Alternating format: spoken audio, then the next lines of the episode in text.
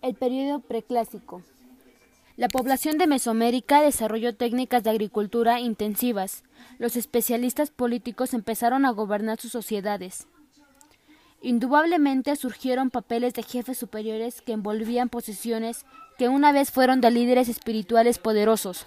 El incremento de la población llevó a la competencia de recursos locales y mecanismos por el cual líderes políticos organizaron cooperativas de culto que podían aplicarse tan efectivamente como la movilización de fuerzas militares. Líderes preclásicos aseguraron el poder que ellos necesitaban para centralizar su autoridad, Formas incipientes de escritura en Oaxaca empezaron a aparecer como en los 500 a.C. Entre los 500 y los 200 a.C. surgieron centros de ceremonias precoces en las tierras mayas en sitios como el Mirador, Nagbe, Cerros y Oaxactún. En este periodo, ellos se alimentaban de la recolección de frutos, de la caza y de la pesca se conformaban por pequeños grupos con escasos o nulo incremento numérico.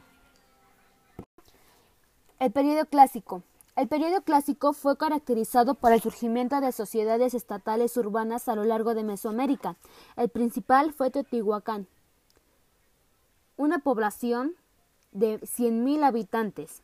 Era una de las ciudades más grandes en el mundo entre los 200 a los 700 después de Cristo la ciudad zapoteca de Monte Albán surgió para dominar mucho de lo que es actualmente Oaxaca.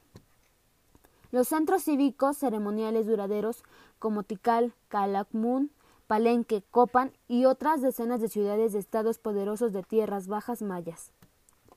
Surgieron de comunidades preclásicas, precoces localizadas dentro de la jungla de Petén, en el corazón de Guatemala. Para los años 300 después de Cristo, monumentos con textos jeroglíficos describiendo orígenes divinos que ilustran la transformación de la organización social desde jefes hasta majestades institucionales. Entonces, para los 900 después de Cristo, la mayoría de los grandes centros fueron abandonados en algunos. Algunos después de experimentar crecimiento continuo por más de un milenio.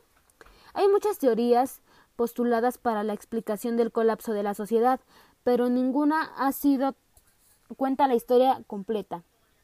La mayoría de las ideas se enfocan en la inestabilidad fundamental de la élite clásica de los organizadores sociales, sociopolíticas, compuestas por la degradación medioambiental, cambios de clima, de clima y la disminución de los recursos debido a la sobrepoblación algunos centros ceremoniales eran Uxmal, Cacaxtla y el Tajín. Estos fueron renombrados por sus extraordinarios desarrollos artísticos en sus fachadas de piedra de mosaico intrincado y las pinturas al fresco.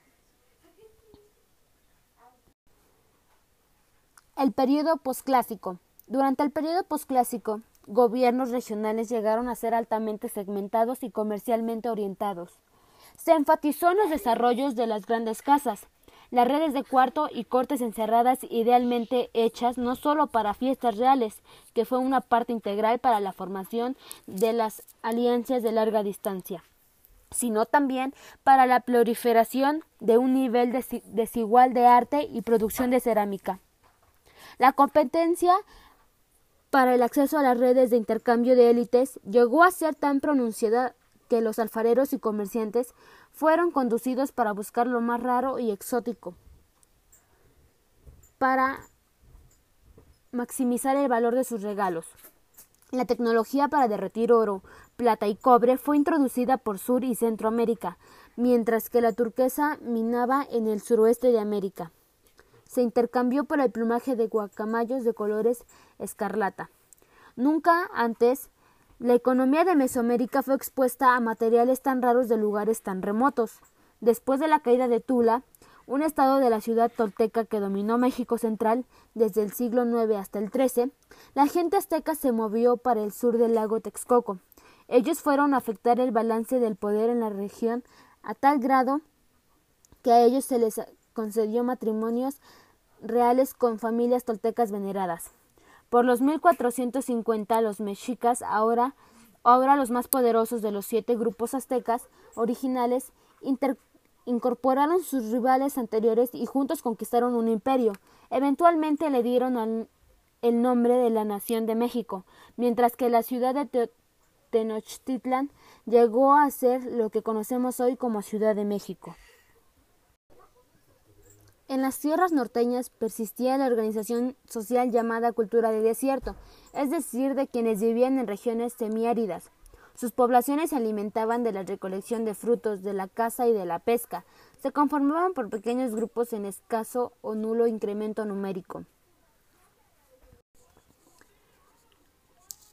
Los del periodo clásico se alimentaban del maíz, el maíz era la base de la alimentación de los mayas y se utilizaba hasta la fecha para hacer tortillas, tamales, atole, pozol y algunos tipos de panes. Después de consumir solo maíz y frijol, comenzaron a incluir frutas y vegetales como calabaza, aguacate, papaya y guayaba.